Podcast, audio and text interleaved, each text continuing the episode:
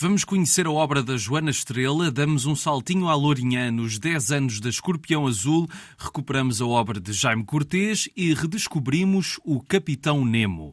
Sejam bem-vindos ao Pranchas e Balões.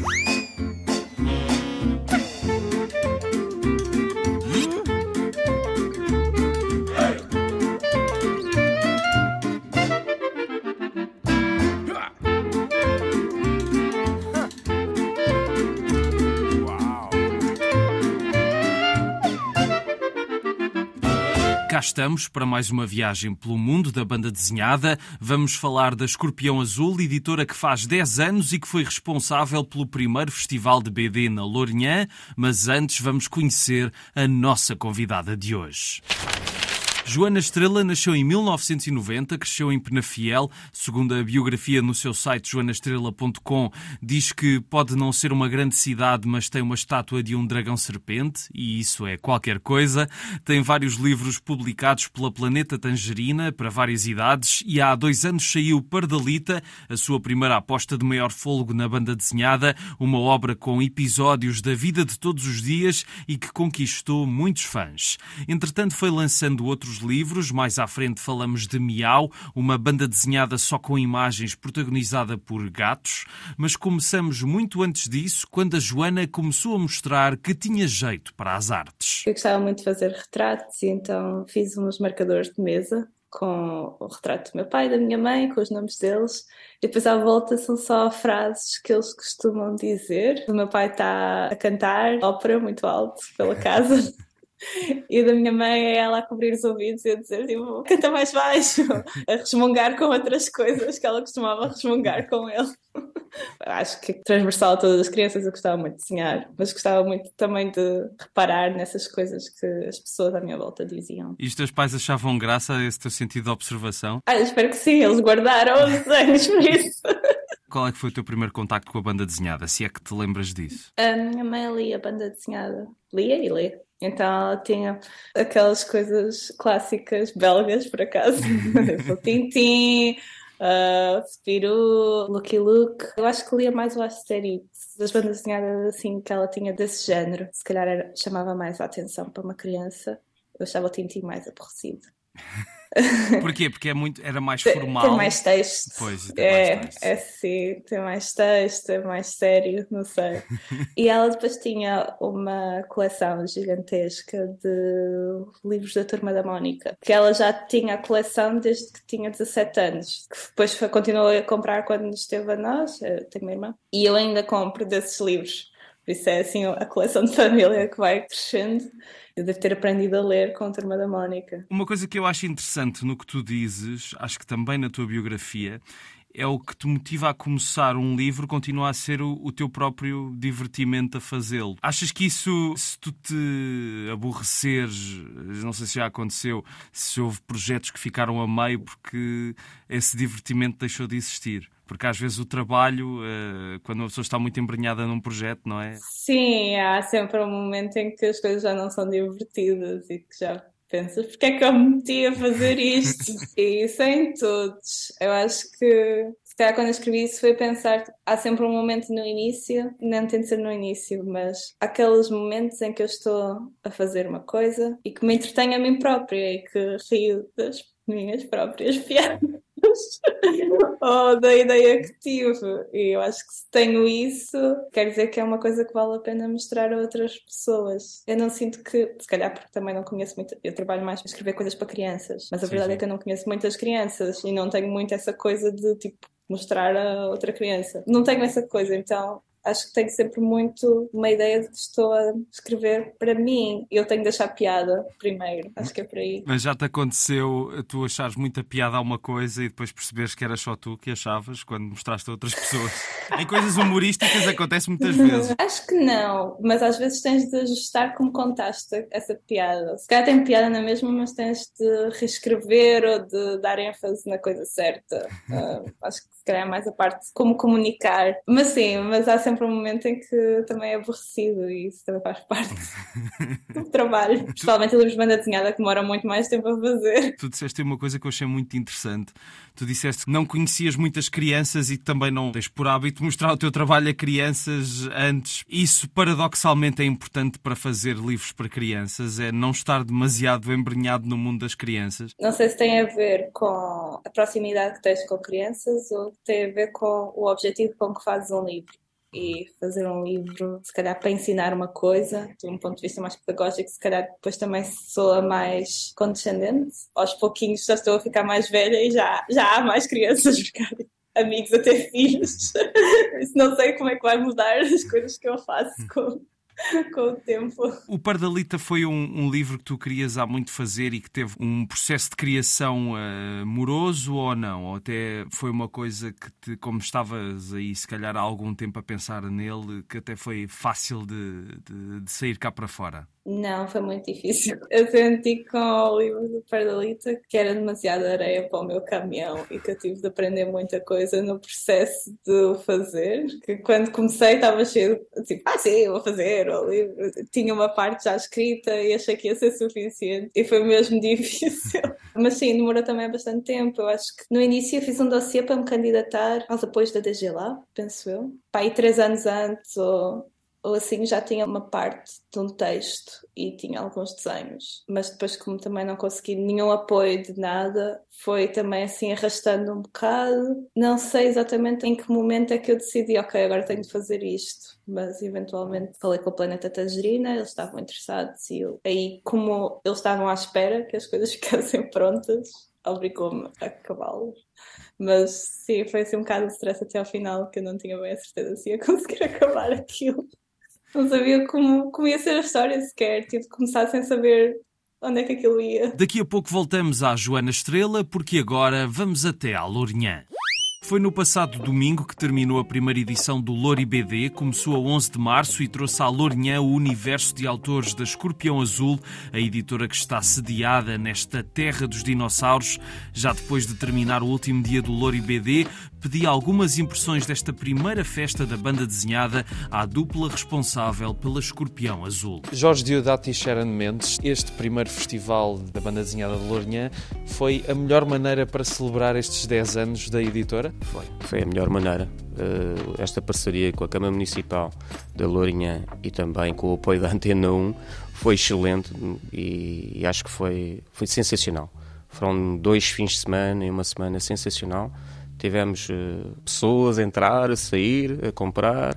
Gostei imenso. Estou muito satisfeito com a coisa. E foi bastante interessante. Não sabíamos que tipo de pessoas poderíamos aqui encontrar, uh, se havia gente interessada aqui nesta zona, mas sim, efetivamente correu bastante bem. A Escorpião Azul que tem 68 livros, 58 deles são de autores nacionais. Isto também foi uma oportunidade para celebrar essa vasta gama de autores nacionais que vocês têm no vosso catálogo. Claro que sim. É essencialmente esse o objetivo da editora: editar autores nacionais, promovê-los.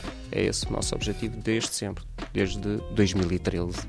58 e este ano vamos só editar autores portugueses, portanto vem ainda mais uns quantos tinha de ser, não é? Para o décimo ano só, podia, só podiam ter autores portugueses. Fazia mais sentido, sim, sim, sem dúvida. Qual é o vosso balanço da ligação dos lourinhanenses com a banda desenhada? Porque a Escorpião Azul, para os nossos ouvintes que não sabem, está aqui sediada na Lourinhã. E também para os lourinhanenses que não conheciam a editora. não conhecem a editora, acho que para alguns deles passaram a conhecer a editora senti entusiasmo das pessoas, até senti uh, aparecerem novos autores aqui da Lourinhã, pelos vistos a, a tentarem a, a balançar-se e a e enviar os, os, os, originais para a editora e isso foi gratificante para nós. Foi um excelente feedback, sim. Isto é um ponto de partida, é mais um ponto de partida para os próximos 10 anos. Portanto, aquilo que a editora tem em mente é publicar cada vez mais autores portugueses. É isso que está no seu ADN. É mostrar que efetivamente existe banda desenhada feita em Portugal, com autores com categoria internacional. É isso que pretendemos fazer. É bom sempre olhar para os 10 anos daquilo que já fizemos, eh, coisas que podíamos ter feito, se calhar outras coisas melhor, não sei, mas estamos aqui para, para mais 10 e outros 10 e outros 10 e tentar sempre fazer o nosso melhor, sim. O festival teve também workshops, teve a participação de, de muitas pessoas de várias idades. Isso surpreendeu-vos? Surpreendeu. Os workshops foram a primeira coisa que ficou ocupada. E surpreendeu-me, não estava à espera, efetivamente. Quer dizer que as pessoas são receptivas à banda desenhada e as escolas também estavam receptivas. E, e, fiquei muito surpreendido com essa situação, mas é muito, muito positivo. Demos a conhecer aos mais pequenos a, a escorpião e o que se faz e a banda desenhada e ensiná-los também a fazer.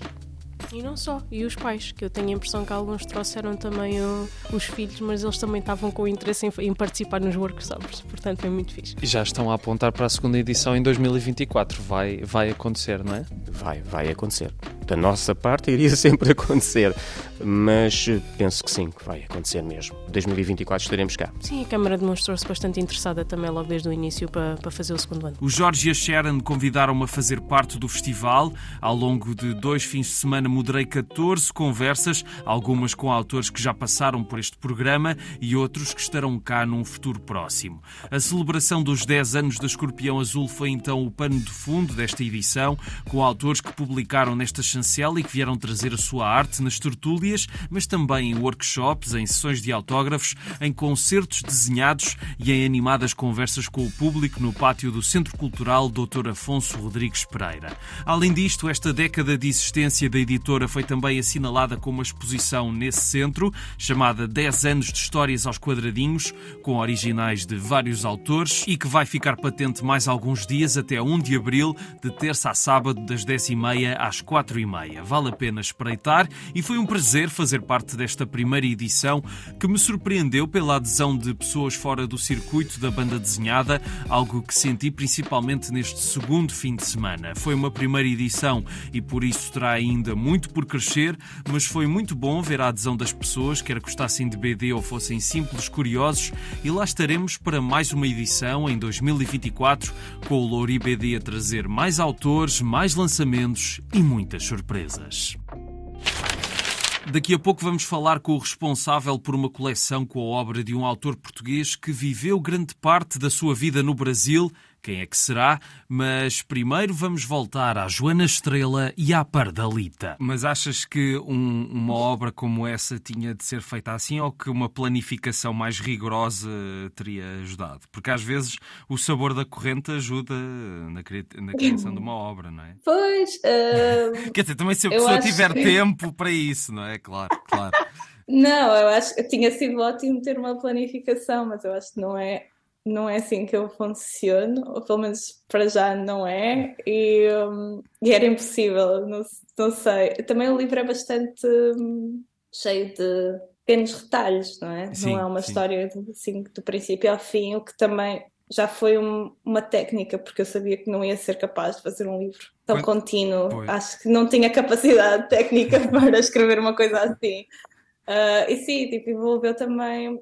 Eu acho que sei lá, eu sempre escrevi, mas não escrevia todos os dias e não escrevia, acho que nunca diria que escrevia profissionalmente. Isso também puxou para mim. Eu acho que quando escrevia era quando tinha uma ideia e nunca me obrigava a sentar, mesmo que não tenha ideia nenhuma, e a tentar escrever. O processo de Pardalita foi o que me ensinou a ter de fazer isso, a ter de começar a escrever sem saber onde é que as coisas vão, pensar nos personagens, a falar, todas essas coisas que se calhar outras pessoas que escrevem livros já, já sabiam, que é uma coisa que se faz, que é uma coisa que eu estava confortável com desenho, não é? Nós às vezes tenho de desenhar uma coisa até para um cliente e não sei o que é que vou fazer, mas tipo, tenho a folha à frente e começo a tentar. E eu acho que não tinha tanto o hábito de fazer isso com texto e foi o, o que tive de aprender. O facto de não ser contínuo foi já uma técnica para ser mais fácil para mim. Eu ia escrevendo por partes e depois foi quase como fazer um puzzle. Ok, isto fica bem aqui, isto fica bem lá. e tentar depois arranjar assim um, uma ordem para como é que isto faz sentido. Por acaso, agora que estou neste mestrado, também tenho de fazer um, um livro de banda desenhada. E é a primeira vez que estou a fazer um livro em que é tipo, comecei na primeira página e foi seguindo direitinho. Estou a sentir-me super organizada. Mas acho que isto é raro para mim. E é uma história contínua? Ou também é uma série? Sim, é uma história contínua. eu podia fazer outra coisa, mas de facto tipo, é uma história um bocadinho mais curta, que também facilita, não sei, no máximo 100 páginas. E sim, já, já tenho as coisas planificadas, foi assim, não sei se foi tipo, ter tido a experiência caótica de Pardalita que achei, não, não consigo fazer isto outra vez, é demasiado estressante. Depois desse livro que estás a fazer para o mestrado, tu verias-te a voltar a fazer um. Não é um calhamaço, porque 200 páginas não é assim tão grande, mas, mas voltarias a fazer uma, um livro dessa dimensão? Está nos teus planos ou não? Daqui a bocado estás a fazer tipo o Blankets ou a Bibi com 600 páginas. Que horror! Não sei, porque também é um, é um bocado um sacrifício de tempo que não é pago. Quer dizer, eventualmente tem sua, o seu retorno e o livro está a funcionar bem, está a vender, mas, mas eu sei que isto é uma espécie de um luxo que eu me dei ao, ao luxo de poder fazer um livro assim. E não sei como é que vai ser a agora, depois do mestrado, e quanto tempo é que eu vou ter tipo, extra para poder fazer isso. Mas claro que era, era fixe. E se calhar consigo um apoio ou assim, Sim. nunca se sabe. Mas tempo é uma coisa que não te falta. Tu tens que é 32, 33 anos, nem que seja para ir fazendo aos bocadinhos ao longo de uma década. Exato, uma hora. Ah, mas isso é uma seca. não achas que tipo, acho que tenho de condensar o trabalho, senão depois chegas ao, ao final dos 10 anos, olhas para o que escreveste nas primeiras páginas e é tipo, ah, já não gosto. verdade, verdade. E depois tens de voltar ao início porque já não te identificas Exato. com o traço que estavas a fazer no início. Mas de facto o Pardalita está a correr tão bem que já foi vendido para não sei quantos países, não foi? Faça a pergunta clichê, não estavas à espera desse sucesso? Sim, eu acho que sim. Eu acho que estava com expectativa. Isto porque o Planeta Tangerina também faz um bom trabalho de vender direitos uhum. uh, de autor. E muitos dos outros livros que eu fiz com eles também foram traduzidos, por isso foi bom.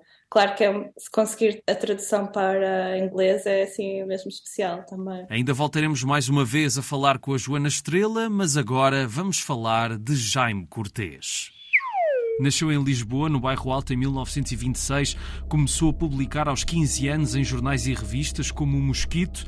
Em 47, com as dificuldades que encontrou para crescer e desenvolver carreira em Portugal, Jaime Cortês viajou para o Brasil, tinha apenas 21 anos e foi lá que viveu até ao fim 4 de julho de 1987. E é a vasta obra de Jaime Cortês que a editora Polvo quer agora trazer aos leitores portugueses, com dois primeiros livros, o Terror Negro, que reúne pela primeira vez num único álbum as 24 bandas desenhadas de terror de Jaime Cortês, e Zodíaco, o grande herói criado pelo autor, admirado, por exemplo, pelo mestre Jean Giraud ou Moebius. Estas edições foram organizadas pelo Fábio Moraes, que está aqui connosco para conversar um pouco sobre Jaime Cortês. Descobri o trabalho do Jaime Cortês em 1983 através de uns livros, livretos que eram vendidos em banca sobre o Sherlock Holmes. O texto era, era adaptado pelo é, Rubens Luquete e as ilustrações do Jaime. Eu sempre fui um admirador muito, muito grande do Sherlock Holmes. E quando eu comprei esses livretos, eu fiquei encantado com as obras é, do Jaime, com a capa, com as ilustrações. E aí, a partir daí, eu comecei a procurar quem era o artista. E ele era um artista já muito conhecido aqui. O grande boom do Jaime Cortez foi na editora La Selva, fazendo as capas de terror das revistas Terror Negro e, e depois na editora Outubro também. Mas eu não conhecia esse material, porque esse material foi antes, praticamente, de eu nascer. Olhando para estas duas edições que tu organizaste para Portugal, principalmente no o que eu achei engraçado no terror negro é que conseguimos perceber de uma forma muito simples como o próprio Jaime Cortês também estava sempre à procura de, de evoluir o seu traço graças às duas versões do retrato do mal, não é? É uma diferença muito Sim. grande entre uma e a outra. É, ele trabalhou é, durante 12 anos na Macan Erickson. O desenho de quadrinho nunca deu dinheiro no Brasil, nunca se pagou conta no Brasil. O artista desenhava quadrinho, mas trabalhava em outras coisas para conseguir uma renda para sobreviver. E, e, o Jaime, tanto que ele, ele não se considerava um desenhista de quadrinhos, de banda desenhada. Ele se considerava um ilustrador, um capista. Ele também não gostava muito de fazer quadrinho. Ele não tinha muita paciência de ficar fazendo sempre as mesmas cenas.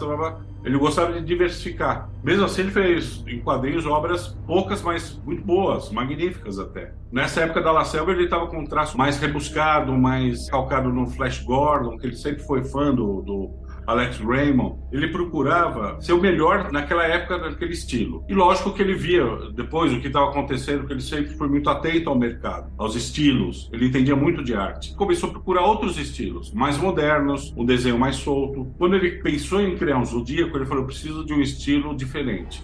Não dá para fazer o zodíaco num estilo barroco, por exemplo. E o laboratório dele foi o Retrato do Mal, Ele tinha feito a primeira versão na década de 60, se eu não me engano, que eram três páginas. E uma curiosidade, esse quadrinho, o pintor é o próprio Jaime, só que o Jaime Cortez da década de 80, que ele já estava com barba, tudo. Quando ele fez esse quadrinho, essa, essa, banda desenhada, ele não tinha barba, ele era bem mais jovem. Então parece que ele previu como ele ia ficar. E, e se você olhar o retrato do Jaime, quando ele criou o Zodíaco, década de 70, por aí que ele está com uma barba. É a mesma pessoa. O Retrato do Mal era, acho que, a história que ele mais gostava de terror que ele tinha feito. E ele resolveu refazer a história com um, um, um traço diferente, para você ver como o Jaime ele tinha um, um pensamento além do, da época. Se você lê o Retrato do Mal, a segunda versão, você vai ver que ele usou dois estilos de desenho ali, mais realista para o pintor e para o demônio, um estilo totalmente Art.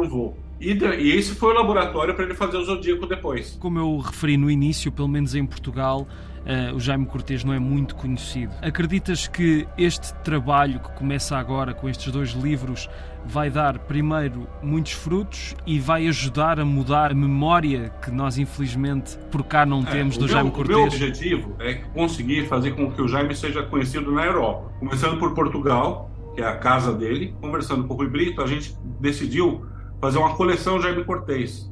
Então não são só esses dois volumes. Esses foram os primeiros, por quê? Porque o Zodíaco foi muito, muito, muito publicado aqui no Brasil, mas quase não foi publicado, praticamente não foi publicado fora. Exatamente. Vai ter um volume que vai ser só do material do Mosquito, quando o Jaime ainda morava em Portugal, antes dele ir para o Brasil. E vai ter um volume também que chama Aventuras Heróicas, que vai entrar Sérgio do Amazonas e Dick Peter, que são duas histórias muito boas que ele fez aqui no Brasil. Se der tudo certo, a gente pretende publicar tudo que o Jaime fez em, na, em quadrinhos. Fábio Moraes e a obra de Jaime Cortês, para já dois livros editados pela Polvo, O Terror Negro e Zodíaco. Outros serão lançados em breve. A conversa completa pode ser escutada na rádio online Antena 1 Brasil 200 ao longo deste mês de março. Hoje ainda vamos descobrir o Nautilus. Provavelmente este nome deve soar-lhe familiar, mas antes ficamos mais uns minutos com a Joana Estrela e Miau, a BD sem palavras que é protagonizada por felinos. Acho que foi uma consequência do projeto. Eu tinha a fazer um livro que fosse sobre a convivência entre animais e crianças. À medida que ia pondo os animais na página, comecei a perceber que eu não queria ter uma narração, não uhum. queria ter uma voz que dissesse o que é que os animais estão a pensar ou estão a sentir e que isso fosse pela observação do leitor dos comportamentos deles, que é como nós também estamos com os animais, geralmente associamos emoções ou interpretamos coisas que eles fazem, às vezes até interpretamos demais, como se eles fossem pessoas. Eu acho que foi por aí, é também fazia sentido para um, a mensagem do livro.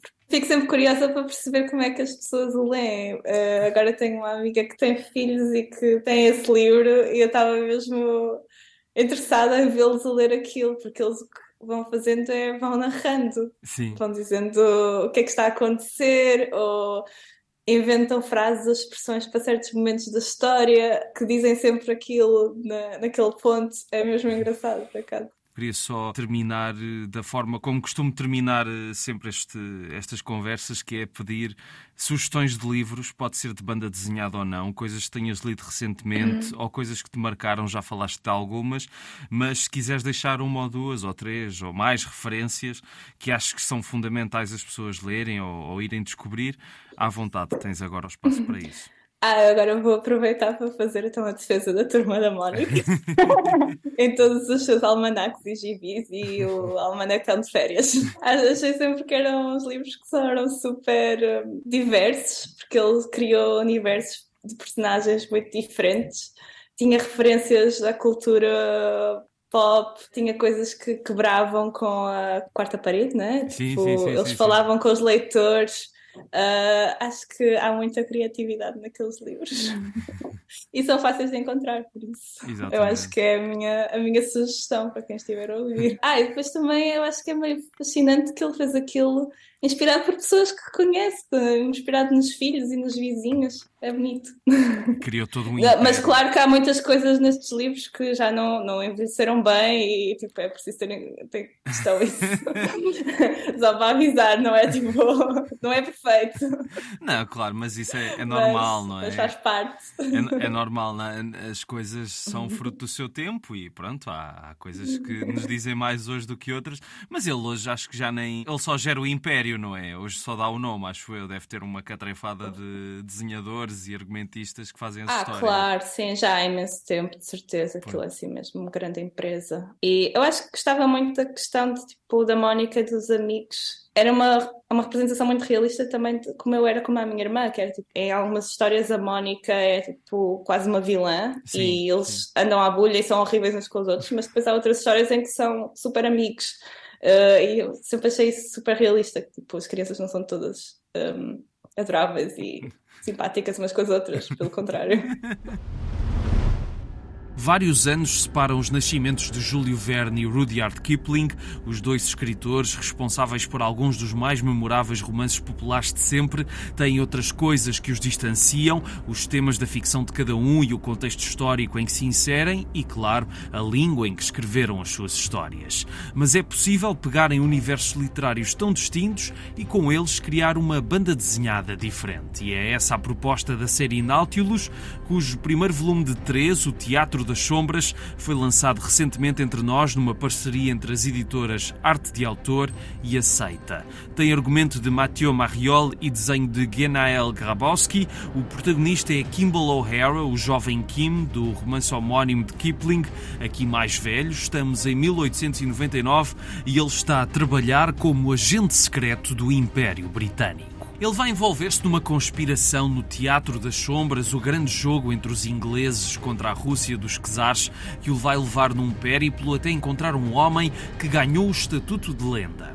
Dizem que terá morrido e que a sua criação, o submarino Nautilus, ficou algures escondido, mas Kim não vai descansar até encontrar o Capitão Nemo, porque só ele poderá impedir uma catástrofe global. Sim, esse Nemo, o homem misterioso e com delírios de grandeza que Júlio Verne criou nas suas 20 mil léguas submarinas. Este primeiro volume de Nautilus revela-se uma aventura com algo de rotineira, mas ao mesmo tempo com uma energia muito própria. A narrativa desenvolve-se com perspectiva perspicácia entre os seus vários fios, com personagens secundárias que vão obter um papel mais relevante ao longo da história. O desenho é particularmente ágil nas figuras humanas, que não são tão rígidas como poderíamos estar à espera, e na mudança entre cenários tão distintos, com uma cor fora de série que nos transporta dos tons quentes de Bombaim até aos ventos gelados da Casa dos Mortos. E as paisagens magníficas ganham outro fôlego na dimensão que o álbum franco-belga permite. No pós-fácil do livro, Mathieu Mariol fala do que levou à criação desta história e do desafio que foi juntar personagens de universos literários tão distintos, e esta é uma das maiores qualidades de Nautilus. Apropria-se de personagens de mundos tão diferentes e com um legado muito próprio, mas sabe moldá-las para uma história que nos parece ter as suas características muito originais, que iremos descobrir mais em pormenor nos volumes que se seguem. Para já, este primeiro, O Teatro das Sombras, está disponível, vem acompanhado de um caderno de extras e é uma porta de entrada para uma série que promete surpreender e ir além de reverência às referências literárias. Esta é uma edição conjunta da arte de autor e da seita. Ficamos por aqui. Estiveram a ouvir Pranchas e Balões na Antena 1. Está sempre na RTP Play. Sigam-nos no Facebook e Instagram, Pranchas e Balões, tudo junto. A sonoplastia é do Tomás Anaori e eu sou o Rui Alves de Souza.